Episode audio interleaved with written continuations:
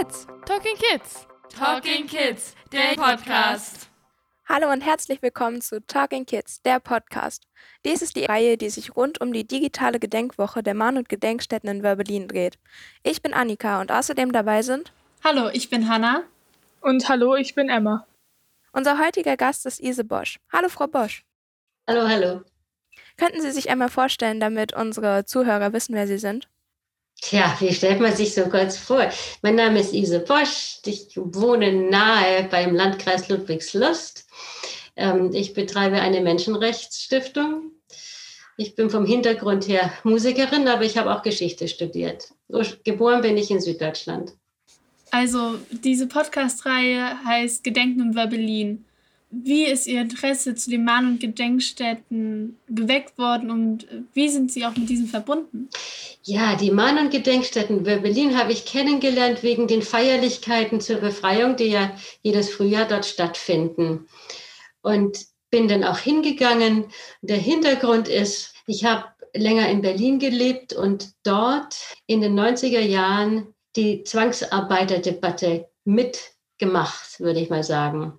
Da ging es darum, in Westdeutschland seit dem Krieg hatte man über das Thema Zwangsarbeit wenig gesprochen. Da war das Augenmerk darauf, wie kriegt man erstmal nach dem Krieg die Wirtschaft wieder zum Laufen. Und dann später, ja, gab es auch wenig Interesse, das wieder sehr stark zu besprechen. Denn in den 90er Jahren nach Mauerfall gab es eine Konstellation, wo einerseits viele von denen, die Zwangsarbeit überlebt haben, mehr Zeit hatten, sich um sowas zu kümmern.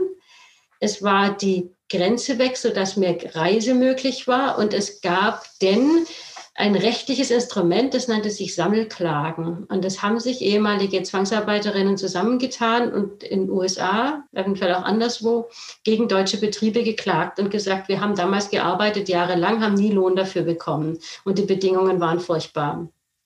Wir möchten diesen Lohn irgendwie kompensiert, diese Arbeit irgendwie kompensiert sehen. Da gab es dann eine große Debatte drum und viele sind aus allen Wolken gefallen in Westdeutschland, weil man sich das auch gar nicht so überlegt hatte, was eigentlich in der Kriegszeit in diesen, an diesen Orten los war, wo ja Leute weiter gelebt haben. Und auch natürlich, hier reden wir gerade über einen DDR-Landkreis, ja. Auch dort hatte das stattgefunden und war danach aber einfach nicht Thema gewesen, auch in dieser Gegend soweit ich weiß. Es waren dann wirklich historisch interessierte Leute und die ehemaligen Zwangsarbeiter, die das Thema wieder auf, ähm, in, in den Raum gebracht haben. Und das hat mich besonders interessiert, weil, ähm, wie mein Nachname sagt, ähm, ich habe Erbe aus dem Bosch-Konzern. Und der Bosch-Konzern ist ja ein Automobilzulieferungskonzern. Man kennt mehr so die Endgeräte, Kühlschrank und so weiter. Aber die größte Abteilung hat mit Automobil zu tun. So ein Betrieb typischerweise hatte in der Kriegszeit dann umgestellt auf Rüstungsproduktion und hat je später im Krieg, desto mehr, wenn die Männer in der Armee dann waren, mit Zwangsarbeitern gearbeitet. Und das hat stattgefunden, verstärkt um Berlin rum. Jetzt komme ich auf Berlin zurück. Ich habe dort gewohnt und es gibt einen ehemaligen Bosch-Betrieb, 100 Prozent in Bosch-Hand gewesen. Der heißt Dreilinden Maschinenbau GmbH. In, bei Kleinmachnow wurde im Wald gebaut, ab schon 1936. Da war noch kein Krieg. Man hat schon in die Richtung vorausgedacht damals. Und das sind so Sachen, da setzt mich regelmäßig wirklich auf den Hintern und ich habe mir dann gesagt, okay, das Thema interessiert mich, ich gucke mal, was kann ich mehr darüber rausfinden.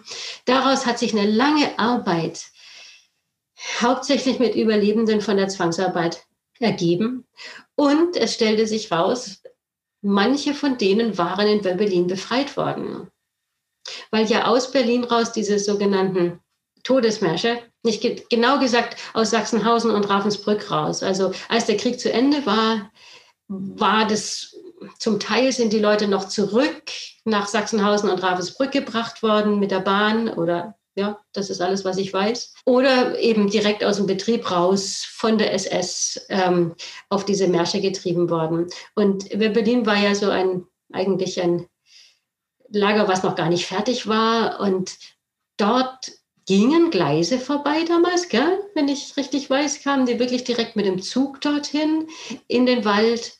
Das wisst ihr vielleicht besser. und waren dann einige Zeit bis zur Befreiung. Und von, ich sage jetzt mal, meinen Frauen waren das, die aus Ravensbrück gekommen waren, über den Herbst 44 und Frühjahr 45 für Bosch Zwangsarbeit geleistet haben, bei Kleinmachnow südlich von Berlin. Die waren dann dabei. Ich kann die genaue Anzahl nicht sagen, aber es mögen zehn gewesen sein und haben dort die Befreiung erlebt. Und wie das so geht am Ende, die sind dann viele von denen aus Polen, sobald sie durften, sobald äh, ähm, Reisefreiheit war von Osten her und eben wirklich auch die äh, als ältere Frauen eher die Zeit dazu hatten, die waren davor sehr, sehr beschäftigt, sind sie nach Berlin gereist im Frühjahr, um die Befreiungsfeierlichkeiten mitzuerleben. Und ich wollte diese Frauen treffen. Die kannte ich eh von den Interviews, die wir mit ihnen gemacht hatten. Und das war eine tolle Chance. Also eine von denen ist auch recht prominent. Das ist Theresa Kahl, die Frau von, muss den Vornamen nachgucken, Herr Kahl, der Komponist, der Jahre und Jahre äh, immer zur Befreiungsfeier gekommen ist. Und äh, auch sein Stück wurde noch vor ein paar Jahren gespielt bei einer der Feierlichkeiten. Ach, ja, und bei sowas will man natürlich dabei sein. Haben Sie immer noch Kontakt zu den Frauen? Zu einer. Die sind jetzt sehr alt. Die sind jetzt, glaube ich, wirklich alle über 90. Eine davon, ich bin in Kontakt mit ihr und ihrer Tochter, also über ihre Tochter jetzt.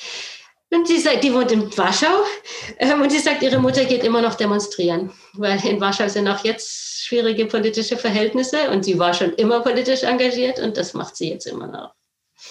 Ähm, man konnte schon in ihrer Biografie lesen, dass sie sehr viele Stiftungen betreiben jetzt gegen Rassismus und Diskriminierung. Also was genau tun diese Stiftungen? Was bewirken sie mit diesen Stiftungen gegen jetzt Rassismus und Diskriminierung im Allgemeinen? Ja, also stoppt mich, wenn ich zu lang rede. Ihr könnt mich auch gerne unterbrechen, wirklich. Alles gut. Alles ähm, gut. Ich komme zu dem, zu dem Thema Diskriminierung persönlich eigentlich noch von der anderen Seite.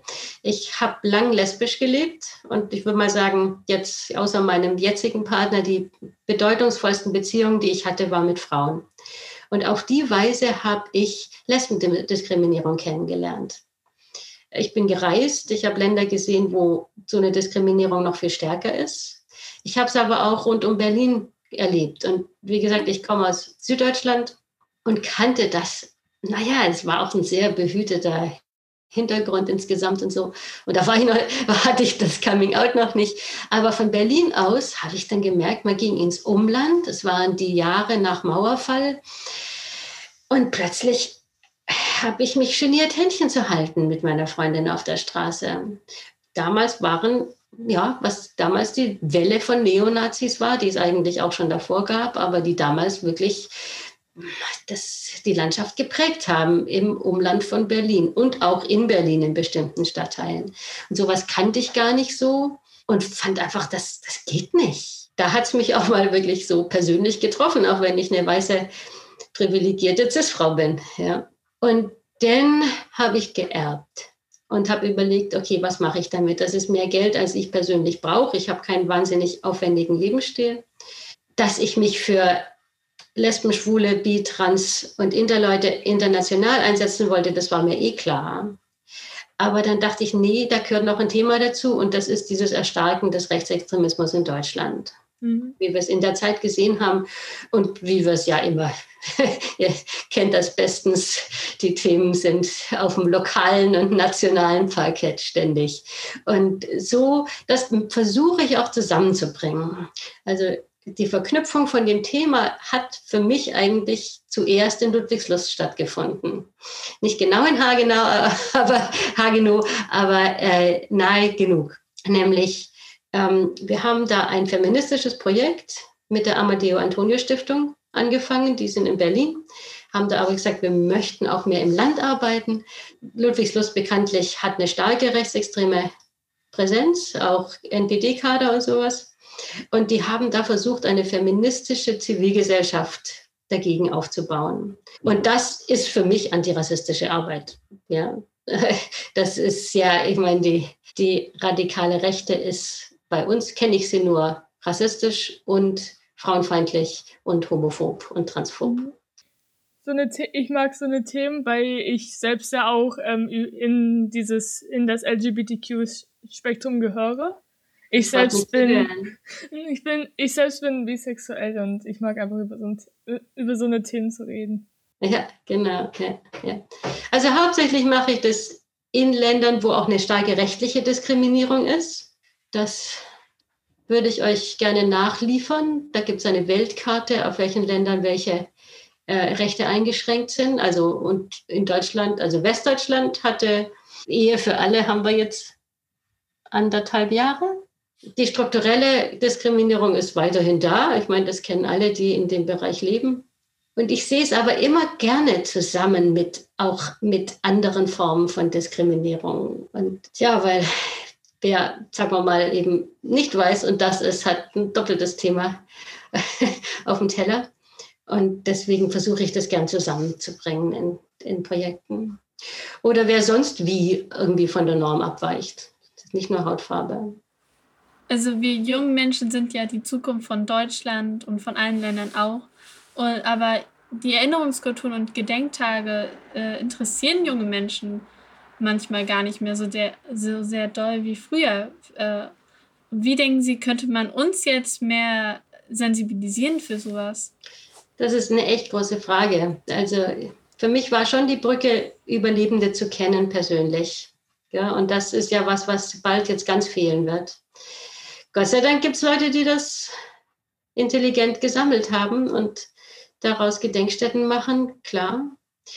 Ich glaube, dass das Virtuelle auch viel möglich macht, gell, weil man kann jetzt online wunderbar recherchieren. Also als ich angefangen habe, war das eine Rennerei in Bibliotheken und häufig kam man da nicht sehr weit oder sie hatte halt zu. oder ja, also Quellen sind jetzt ganz anders verfügbar, auch zum Thema Zwangsarbeit. Äh, gerade zur Zwangsarbeit in Berlin gibt es eine tolle Seite.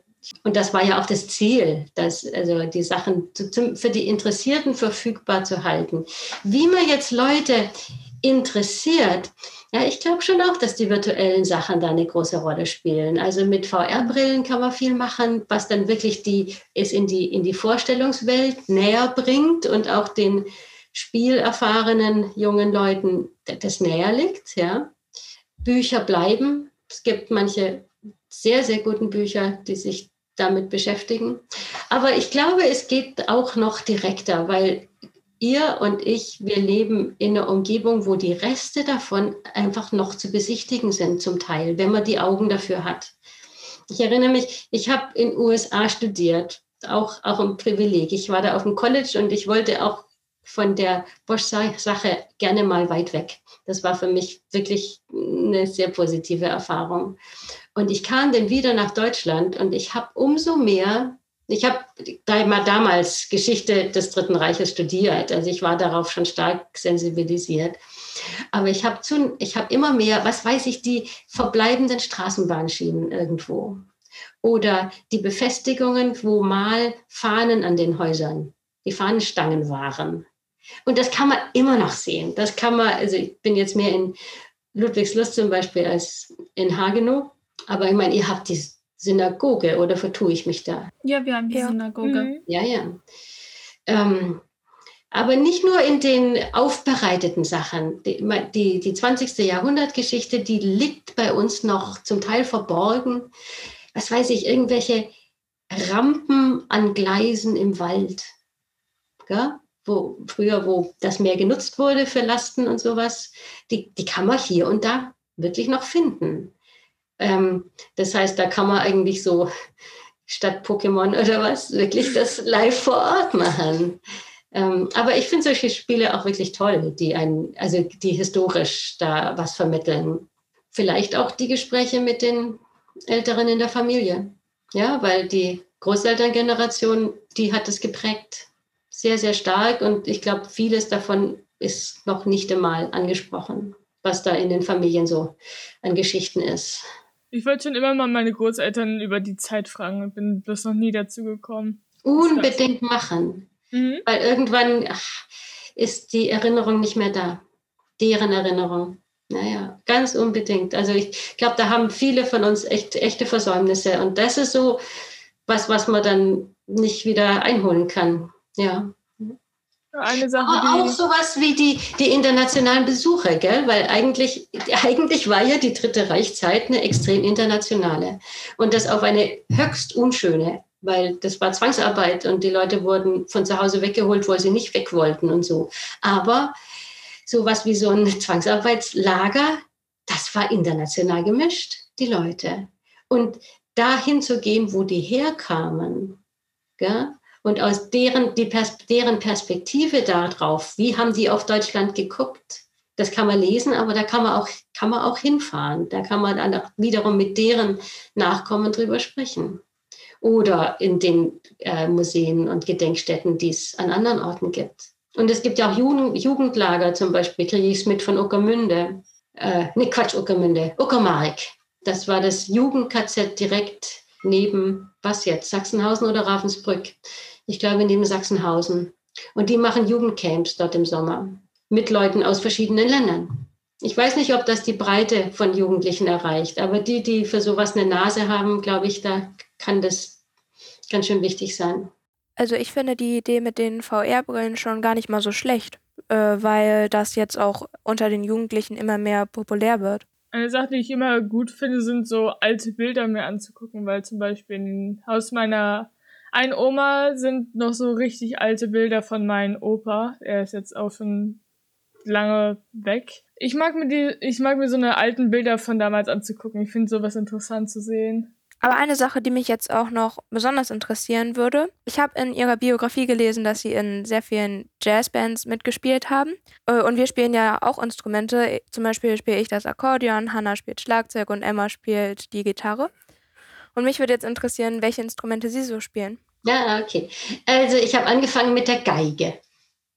Wie ich gesagt sagte, braver, also brav, ein bürgerlicher Hintergrund in Süddeutschland. Da lag die Geige auch nah und ich habe es auch gemocht, aber dann habe ich es bleiben gelassen. Ich wollte nicht hauptberuflich Musikerin werden und dann habe hab umgesattelt erstmal auf den E-Bass, habe dann den auch studiert in Berlin an der Hans Eisler und dazu lernt man natürlich Klavier, habe ich aber nie sehr gut gelernt. Und ich singe. Ich singe auch gern in Chören so richtig klassische Sachen, Kirchenchor. und ich habe dann den Kontrabass angefangen und das ist jetzt mein Hauptinstrument. Der macht mir am meisten Laune. Ähm, ich weiß ja, dass äh, Musik eine universelle Sprache ist, die zum Beispiel sehr viele Emotionen wie Trauer oder Liebe übermitteln kann.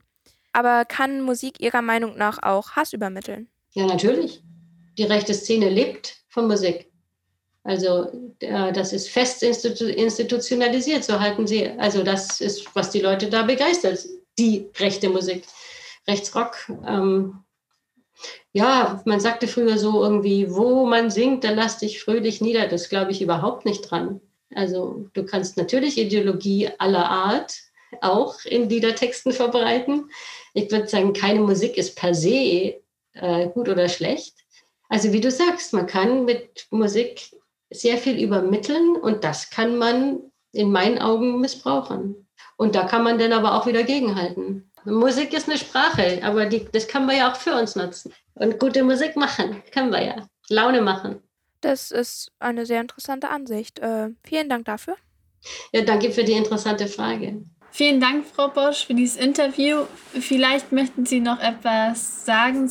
Der 76. Jahrestag zur Befreiung des KZs für Berlin äh, ansteht. Ich fand es sehr, sehr traurig, dass 75. Ja, runde ähm, nicht stattfinden konnte. Und das finde ich besonders traurig, weil es halt von Jahr zu Jahr von den Leuten, die das selbst erlebt haben, immer weniger sind. Und wer weiß, wer jetzt noch dieses Jahr reisen kann. Aber ich habe auch beobachtet, dass immer mehr jüngere Leute mitkommen von den Familien. Also die kann man da, die kann man da kennenlernen. Da gibt es ja auch immer gemeinsame Mittagessen und sowas. Das ist auch für mich so ein Perspektivenwechsel, weil ich war mal selber die Junge, wo sich die Leute gefreut haben, dass sie sich interessiert. Jetzt freue ich mich, dass ihr euch interessiert. Und Leute zu erreichen über einen Podcast ist super, ist richtig, also die, der, dieser Landkreis ist besonders, die Mahn- und Gedenkstätte ist besonders. Wo gibt es denn sonst eine Gedenkstätte für einen national vereinnahmten Dichter und für ein KZ gemeinsam? Es ist, gibt also super spannend. Leute, geht hin, guckt euch das an, das sind echte Schätze. Ich halte das für eines der spannendsten Museen in Deutschland überhaupt. Also ist kein reines Museum, Mahn- und Gedenkstätte, hat aber einen musealen Aspekt dazu. Toll, hingehen. Vielen Dank dann für dieses Interview. Ich glaube, ich kann für uns alle sprechen, dass dieses super informativ war und auch Spaß gemacht hat. Ja, danke. Mir hat es auch Spaß gemacht. Würde ich gerne mal persönlich treffen. Ja, ähm, wir würden Sie ja auch gerne noch einmal bei den Mahn- und Gedenkstätten sehen. Vielleicht wird das ja auch noch möglich nach Corona. Auf jeden Fall hat es uns sehr viel Spaß gemacht heute. Dies ist Gedenken in Berlin, eine Podcast-Reihe der Talking Kids zur digitalen Gedenkwoche, internationale Begegnung der Generation, anlässlich des 76. Jahrestages der Befreiung des KZ Berlin. Heute zu Gast war Ise Bosch. Diese Sendung wurde moderiert von Hanna, Annika und Emma aus der 9. Klasse aus dem Robert-Stock-Gymnasium Hagenow. Projektleiter war Mirko Schütze und technische und musikalische Leitung war Christian Lerche. Talking Kids ist ein Projekt der Sophie Medienwerkstatt e.V., gefördert im Rahmen des Projektes Hingucken und Einmischen der Stiftung der Sparkasse Mecklenburg-Schwerin.